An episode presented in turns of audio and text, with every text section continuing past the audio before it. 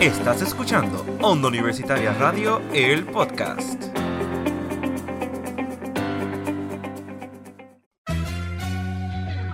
Estás escuchando Expresarte. Un podcast que inspira a personas del arte a no rendirse. y ayudar a que esa pasión crezca. Mi nombre es Melanie Girón. Y Arizobida Díaz, Y Víctor Soto. Hablaremos sobre nuestra experiencia y darle una plataforma a esos artistas.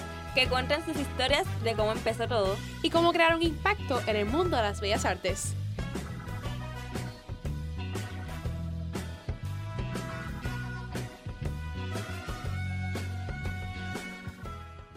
Muy buenos días, buenas tardes y buenas noches.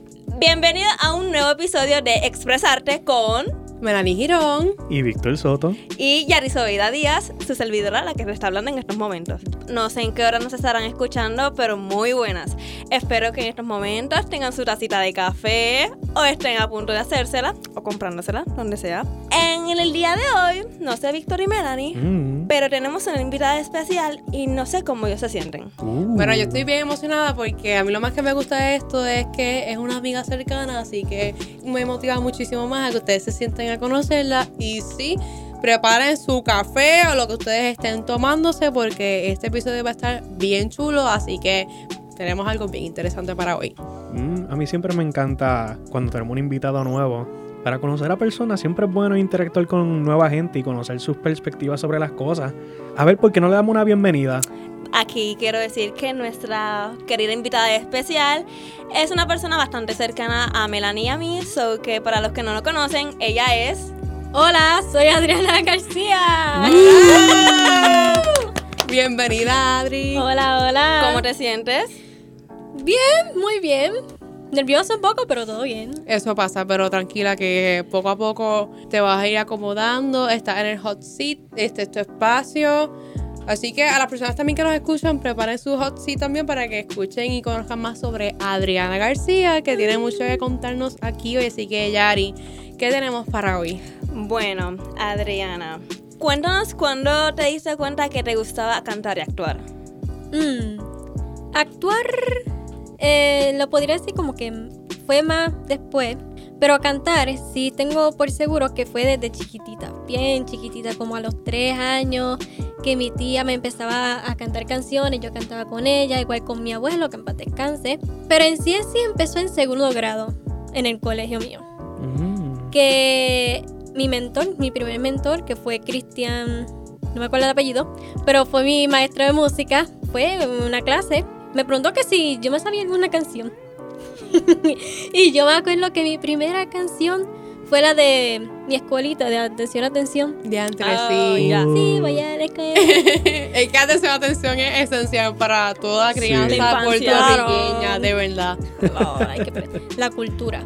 Pues la, la canté completita y ahí fue que me dijo, mira, yo no sabía que tú, que tú sabías cantar y yo como que yo tampoco sabía. Eso fue ahí, como dicen, con de la manga production. Y me, me invitó a, hacer, a formar parte del coro del colegio. Y yo pues, dale, ¿qué puede pasar? Y actualmente sabemos que eres miembro del coro universitario. ¿Cómo ha sido la experiencia y tu participación en el tiempo que has estado en el coro? Pues ha sido muy gratificante. En verdad me, me ha gustado mucho desde que entré a la universidad, que entré también en coro al mismo tiempo. Pues el director, Hugo Adames, nos ha acogido muy bien a mí y a los que entraron conmigo. No fue fácil acoplarme, Mm. porque saliendo de un coro anterior para llegar a este que es mucho más sofisticado, por así decirlo, se me hizo un poco difícil acostumbrarme al cambio, pero hasta ahora Mm. ha sido muy chévere. Maravilloso. Tú empezaste en el coro de niños para luego llegar hasta acá. Cuéntame más o menos qué experiencia tuviste en el coro de niños y, ¿verdad?, cómo fue esa transición de, ¿verdad?, del coro en donde has pasado mayor parte de tu vida hasta llegar al de la universidad, que es algo bien diferente a, a cómo empezaste. Pues mira, tengo un montón de anécdotas del coro de niños de Ponce, pero con respecto al el supercambio de ir a un coro de niños a un coro universitario, como dije anteriormente, fue medio chocante. Ya me había encariñado con mi directora anterior, Mariana Suárez, con mis compañeros también, que he visto varios por el campus de la universidad. Un saludo a ellos. y pues yo creo que a pesar de que fue demasiado gigante, puedo decir que no fue tan, o sea, sí fue difícil, pero no tan difícil cuando ya estás acostumbrada al movimiento así coral y todas esas cosas.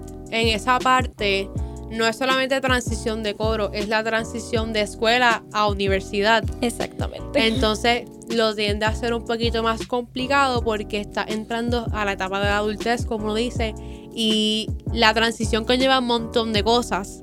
Y es como que literalmente estás cerrando una etapa para entrar una completamente nueva. Y a pesar de que sí tienes la experiencia del coro de niños, en la universidad es distinta. Sí. Tienes experiencia para defenderte, pero con todo eso no quita que no estés abierta a seguir aprendiendo porque eso es parte de. Exactamente, es bien, es bien complejo. ¿Verdad? En este momento, tú estás estudiando con una licenciatura en teatro y artes escénicas, ¿verdad? Eso es correcto. ¿Con qué motivo te dio para elegir esa área de estudio? Al principio, yo quería ser veterinaria. Pero después mi familia me ha estado diciendo, tú, como que a ti te gustan los animales, pero como que esto no es lo tuyo. Lo tuyo es cantar, lo tuyo es actuar, lo tuyo es hacer show. Como, quien, como dicen por ahí. show. Hacer show, como dicen por ahí. Y yo como que no, yo estaba en la negación. Como siempre, en la negación. Pero no fue hasta que llegué a cuarto año, yo creo que fue antes de la transición, grado 11, que yo dije, no, es verdad que yo sí quiero como que poder expresarme, Ujú. ya sea por medio del canto o de la actuación, Mm. que fue gracias a los musicales que mm, ahí descubrí mi pasión y mi sueño. Ok, maravilloso. ¿Hay algún curso específico que te haya encantado? ¿Alguna experiencia, lo que has estado estudiando específicamente que como que te marcó y una memoria que tienes ahí para siempre? Yo diría que en el semestre pasado, en la clase de actuación 1, Mm. Uf. Que, Uy, no. Recuerdos. que hicimos escenas de distintas obras de realismo, pues yo diría que aunque fue una experiencia medio difícil, fue cuesta arriba un poco, me, me gustó mucho, porque ahí Mm. pude como que abrirme a, a interpretar a más personajes y no quedarme en el mismo estándar. Siguiendo la línea de, de Adriana, la experiencia de las escenas de actuación fue una bastante fuerte y es por el tipo de temas que estábamos trayendo. Era un Porque- tema bastante fuerte. temas bien Sí. fuertes Ajá. relacionados, ¿verdad? Lo que son ciertos abusos, traumas, esa parte que es un poquito más psicológica, por primera vez nosotros las tocamos en la clase de actuación. Y era para eso mismo, para poder pulirnos, porque a veces los proyectos aparte no dan como que el tiempo para eso. No es que no se hagan, es que a lo mejor no se da como que el tiempo para uno sentarse, porque para todo proyecto tú, tú tienes que hacer un análisis. Pero para temas tan complejos como esto y también que no todo el mundo puede llevar este tipo de temas, pues es bueno dedicarlo específicamente a un curso para eso, para ir desarrollándolos poco a poco y todo eso. Yo tuve la experiencia también, en mi caso yo interpreté a, a una psicóloga y fue bien impactante. El de Adriana fue bien fuerte porque el tuyo era el de la mamá. Era todo, las- nuestras obras eran No, Eran la mía fríamente. Fue, la mía fue Inés de Fríamente. Dios. Inés de Dios y fríamente. Mm. Si tienen la oportunidad de leer esas obras, prepárense porque está bien pesada. Pero son obras muy buenas, con historias súper impactantes y con personajes que también te dejan bien marcados. Tú no tienes ni que interpretarlos para tú comprender el personaje porque la historia tiene un peso tan grande que tú te quedas súper sorprendido. Así que Adri, siguiendo también por esa línea de la actuación, ese mismo semestre también entraste al rodante con Jerry Sobeda y conmigo y tuviste la oportunidad de participar en el musical de 21 Roberto Clemente. Eso. Así que fue la primera vez que pudiste unir esas dos pasiones, que fue el canto, la actuación y también el baile. Y tuviste bastante que interpretar, así que ¿cómo fue esa experiencia como tal entrando a probar las tres cosas al mismo tiempo? fue impactante porque yo nunca pensé que iba a comenzar a actuar en lo que yo lo que yo aspiro y sueño, que son los musicales. En verdad que fue brutal. Lo más, lo más que me gustó fue cantar y bailar a la misma vez.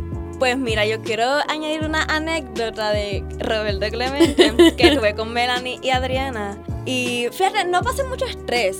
A pesar de que fue una nueva experiencia para mí, el baile y el canto.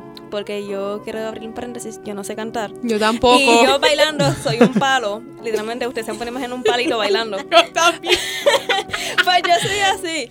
Pues fue una, en verdad que fue una buena experiencia, a pesar de que di lo mejor de mí, obviamente. pero se me hizo difícil. Quiero decir que en este musical aprendí bastante, ya que por lo menos Adriana pues ya pasó la experiencia de cantar, por lo menos yo nunca había cantado. Yo canto en mi casa. Y me escucha mi perro y yo.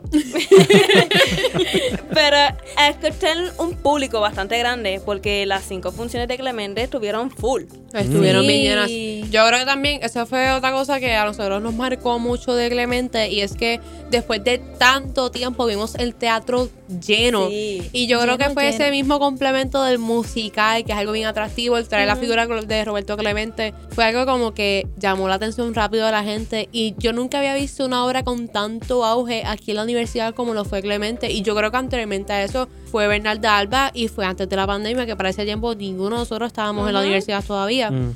Así que eso fue algo que, que me gustó y me motivó mucho. Y por lo menos Clemente fue bastante, o sea, el día de seguidos, este fue bastante mencionado. Había gente todavía hablando de Clemente, de que les gustó. Y también salimos hasta los medios y yo todavía soy Sí. la que no me lo creo. Yo, ¿cómo salimos al Noticentro? ¿Cómo es esto? Y yo, somos famosas. Yo me acuerdo que fue para la, para la, como la tercera función de Clemente, que salió lo de guapa. Ok. Mm. Sí, sí, Entonces, Yadiel, y viene donde mí, ¡Loca! ¡Salimos en guapa! Y yo como que, ¿qué? y me enseñó así, me enseñó el celular y me enseñó el video y yo como que no puede ser. Yo Y quería bien feliz. llorar, yo quería llorar porque yo dije, diantre, jamás imaginé que nosotros llegáramos a este nivel. Pero yo creo que fue una etapa bien necesaria porque a todos nos pulió de alguna forma u otra y más como un musical. La clase de actuación nos trajo temas fuertes para llevar al escenario y el musical.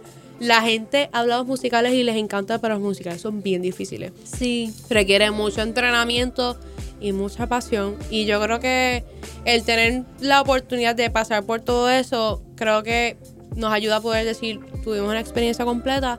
Y claro, uno reconoce su, su fortaleza y sus debilidades. Son experiencias necesarias para poder formarse como actores y actrices en proceso. Y también en otras áreas, porque siempre pasa, pero en el caso del teatro, pues para mí es bastante esencial. Pero bueno, si nos quedamos aquí hablando de Clemente, no vamos a terminar nunca. Así que, y hay muchas cosas que Audrey tiene que contarnos como experiencias que ha tenido en el coro. Así que, Sí, hablando de algunos momentos inolvidables en tu carrera, recientemente, un par de meses atrás, el coro de la universidad dio un viaje por Europa. Ay, Jesús. A ver, cuéntanos un poquito de eso, cómo cuéntanos, fue. porque yo Ay, creo que para eso hay tela para cortar, porque eso es una experiencia bien impresionante para Yo ustedes. vi fotos de Roma, Italia, Sí. el Vaticano, Nueva Zelanda, cuenta ahí. A ver, ¿cómo, Todo ¿cómo Europa, fue casi eso? todo. Tenemos la persona aquí en primera plana, so que escuchen atentamente. Pues este viaje originalmente se iba a hacer en el 2021, Ujú. pero por cuestiones de, de COVID, la pandemia, cuarentena, pues se canceló hasta este año, junio de 2023. No sé qué contar en verdad, porque pasaron tantas cosas y fue, no es lo mismo decir, ah, fui a Francia o fui a Roma o fui a Alemania, que literalmente estar ahí y no sé, como que chatearlo a los amigos, contarle o llamar a tu mamá y decir, mira que ya estamos aquí, no es lo mismo porque estás Mm. presente. Y visitar todas esas iglesias, todos esos museos, ver la Torre Eiffel, que es demasiado gigante, literalmente, es como que muy, muy fascinante, Mm, ¿verdad? Maravilloso. ¿Y cuál Y- fue uno de tus lugares favoritos? De los que de los que dieron el viaje ahí por Europa, todas las diferentes ciudades, los landmarks que habían. ¿Cuál era tu preferido? Empezando por países favoritos, Italia. Italia es uno de mis países favoritos. Ciudades, yo diría que Asís. Mm. ¿De sabes dónde que es Asís? De San Francisco de Asís. Es verdad que es un pueblo pequeño, pero es tan acogedor que de verdad que uno siente que está en casa. Y las ciudades, como si estuviese en una película, literalmente. Y en la parte de las presentaciones que tuvieron la oportunidad de, de conocer más a su público y cómo eso, ¿cómo les recibieron las personas en los diferentes lugares donde se presentaron? Súper bien. Lo que nos impresionó a todos, literalmente, incluyendo al director, fue que a pesar de que todas las canciones fueran en español, y obviamente es un país extranjero, no hablan español, como que se quedaron ahí y se quedaron como que hechizados por la música que nosotros les traíamos. el mensaje, aunque no lo entendieran, por medio de las melodías lo pudieran percibir y eso como que nos impactó mucho. Me imagino que estuvo, o sea, en ese momento pudo haber algún extranjero que hablaba español también, escuchándolo. Sí, han habido. Y creo que también se encontraron con algunos estudiantes extranjeros que estuvieron aquí en la Católica, que fueron para allá a verlos. Sí, de hecho sí, nos encontramos con dos que hicieron internado aquí. Eugenio y Eugenio. Margarita. Sí, esos mismos. Yo tomé clase con ellos dos. Margarita, en el caso de ella, estuvo conmigo en la clase de televisión avanzada, la cual muchos de los que estamos en onda pasamos por esa experiencia. Y recuerdo haber recibido las fotos de ellos cuando fueron para allá. Y yo, ay, qué bonito, encontraron el coro. Y para mí fue algo de mucha alegría poder ver esas fotitos y también que tuviese la oportunidad de verlos, no solamente en Puerto Rico, fuera de Puerto Rico, porque en el caso de ellos, ustedes están en su hogar. Y no solo en su hogar y en su universidad. Que esa universidad es enorme. Uno se, yo me perdería ahí. yo no sé, yo me perdería ahí. Yo que soy, soy tan alta. Ok, Adriana, tu viaje a Europa estuvo espectacular por lo que podemos escuchar.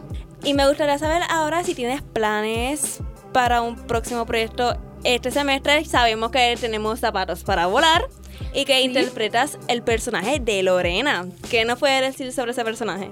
A mí no me gusta decir mucho spoiler y tampoco debería. Pero mi personaje diría que es como una la nena que, que busca ser, o sea, que busca ser algo eh, y es muy preocupada por las cosas. Eso es lo único que puedo decir. Y en el caso, al al igual que Yariso y de yo, tenemos también la oportunidad de estar en Zapatos para Volar. Y en tu caso, tú eres uno de los protagónicos, que eso también conlleva una responsabilidad. ¿Cómo te sientes acerca de, de ese gran poder? Eh, nunca pensé que iba a llegar a esto. Cuando dijeron mi nombre, que, que pasé la audición, yo me quedé como que, ¿qué? ¿En serio dijeron mi nombre? ¿En serio voy a ser tal personaje un, una de las protagonistas o la protagonista? No sé cómo lo quieran decir. Me tomó mucho tiempo como que asimilarlo. Y todavía lo estoy, estoy tardando de, de asimilarlo. Entendible. es que yo creo que para todos fue una gran sorpresa el momento de escuchar el elenco porque todos nos quedamos como tipo, ¿qué, ¿Qué está pasando? Sí. No por nada malo, sino porque yo creo que muchos no estábamos esperando la respuesta que nos dieron en, es- en ese momento. Ha sido algo bastante bueno, es una experiencia nueva, así que ya mismo les vamos a, a dar los detalles de zapatos, pero mientras tanto, ya para ir culminando, una cosita más que es esencial decir aquí en expresarte. ¿Cuál sería tu consejo hacia alguien que quiere entrar al área de las bellas artes, que no se atreven o tienen miedo? ¿Qué consejo tú darías? Como yo, yo pienso que no tengan miedo. Es verdad que se atrevan. Uno no sabe el, el potencial que uno tiene hasta que lo deja. Reprimido. Sí, como que lo Sí. suelta. Como que tenerlo ahí bien guardadito hace que uno se deprima, como que quiero hacer esto, pero no me atrevo. En verdad que, que no. Solo que lo suelte. Que van a haber personas que lo van a ayudar, lo van a encaminar y lo van a ayudar como que a moldearse para ser un, mejor profesional. Así que que no tengan miedo. Tírense y que sea lo que Dios quiera. Maravilloso, en verdad. Muchas gracias para todos los que nos están escuchando. Ya estamos empezando a cerrar el podcast de hoy. Nos puedes encontrar en varias plataformas en el internet. Facebook como Onda Universitaria Radio, Instagram Onda Universitaria Radio underscore TV. Nos puede encontrar en Google Podcast, Apple Podcast, Spotify, Breaker, Pocket Cast y Radio Public. Y antes de irnos, vamos a anunciar también las fechas de zapatos para volar, ya que la semana pasada las mencionamos. Pero ahora venimos con todos los detalles de zapatos para volar. Y es que la primera función se va a estar llevando a cabo el 17 de octubre a las 10 y media de la mañana, horario universal. Así que, pionero que me escuchas, es la oportunidad de ir a vernos al teatro. El 18 y 19 de octubre a las 9 y media de la mañana, aquí también en el teatro. Ese mismo 18 tenemos la función general a las 7 y media de la noche. Y como también nosotros siendo parte del proyecto del Teatro Rodante La Perla de Ponce, estaremos en el Centro Sorisolina Ferré el 21 de octubre a las 8 de la noche y el 22 de octubre a las 4 de la tarde. Así que les esperamos con muchas ansias para que vayan a verlo. Ha sido un trabajo bien interesante y bastante fuerte, pero uno que pueden disfrutar al máximo. Una cosita más. El coro va a tener audiciones pronto, ¿cierto? Pues sí, el coro tiene sus audiciones, van a ser solamente para tenores y bajos, así que chicos, como dije anteriormente, no tengan miedo, atrévanse, esto es una experiencia muy nueva. Y estas audiciones van a ser el 19 de octubre a las 10 y media de la mañana, 26 de octubre igual a las 10 y media de la mañana, el 2 de noviembre, 9 de noviembre y el 16 de noviembre van a ser a la misma hora que es a las 10 y media de la mañana. Excelente, así que aprovechen esta oportunidad para poder ir, así que no lo pierdan. Apunten la fecha, no se lo pierdan. Que quién sabe si conocen a Adriana. Y también si se convierten en futuros artistas como ella, así que es un momento que pueden aprovechar. Así que Adriana, muchísimas gracias por estar aquí con Sí. nosotros. Gracias a ustedes por invitarme. Claro que sí. Rapidito, antes de despedirnos, ¿dónde te podemos encontrar? ¿En algunas redes? Pues me pueden encontrar a mi Instagram como Adri García, 3 y de punto, 3A. Maravilloso, en verdad. Muchas gracias por estar aquí y acompañarnos hoy, aquí en el maravilloso estudio y en nuestro segmento de una universitaria. Espero que ustedes hayan disfrutado este episodio. Sabrán que ya para el martes a las, a las 8 de la mañana sale cada nuevo episodio semanalmente, so no se lo pierdan. Así que nos veremos en un próximo episodio. Bye bye. Bye. bye.